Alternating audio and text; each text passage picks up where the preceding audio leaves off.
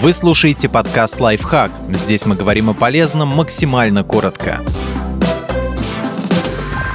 Как упростить жизнь близким на случай собственной смерти? Составьте инструкцию с самой важной информацией. Что в нее включить?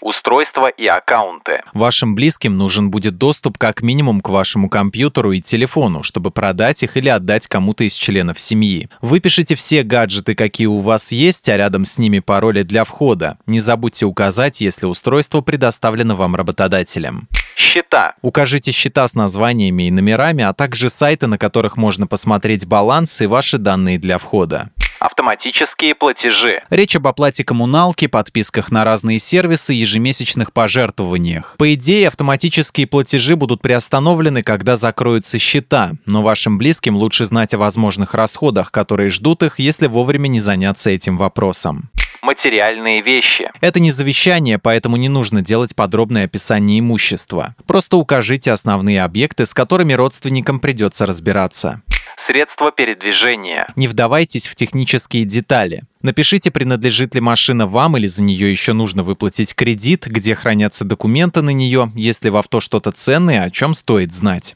Почта. Укажите, на какой адрес приходит ваша корреспонденция, если у вас абонентский ящик, и если да, как получить к нему доступ.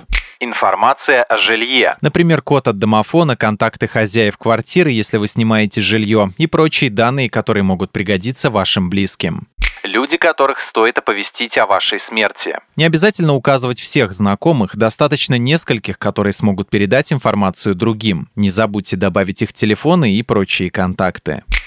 Подписывайтесь на подкаст «Лайфхак» на всех удобных платформах. Ставьте ему лайки и звездочки, оставляйте комментарии. Услышимся!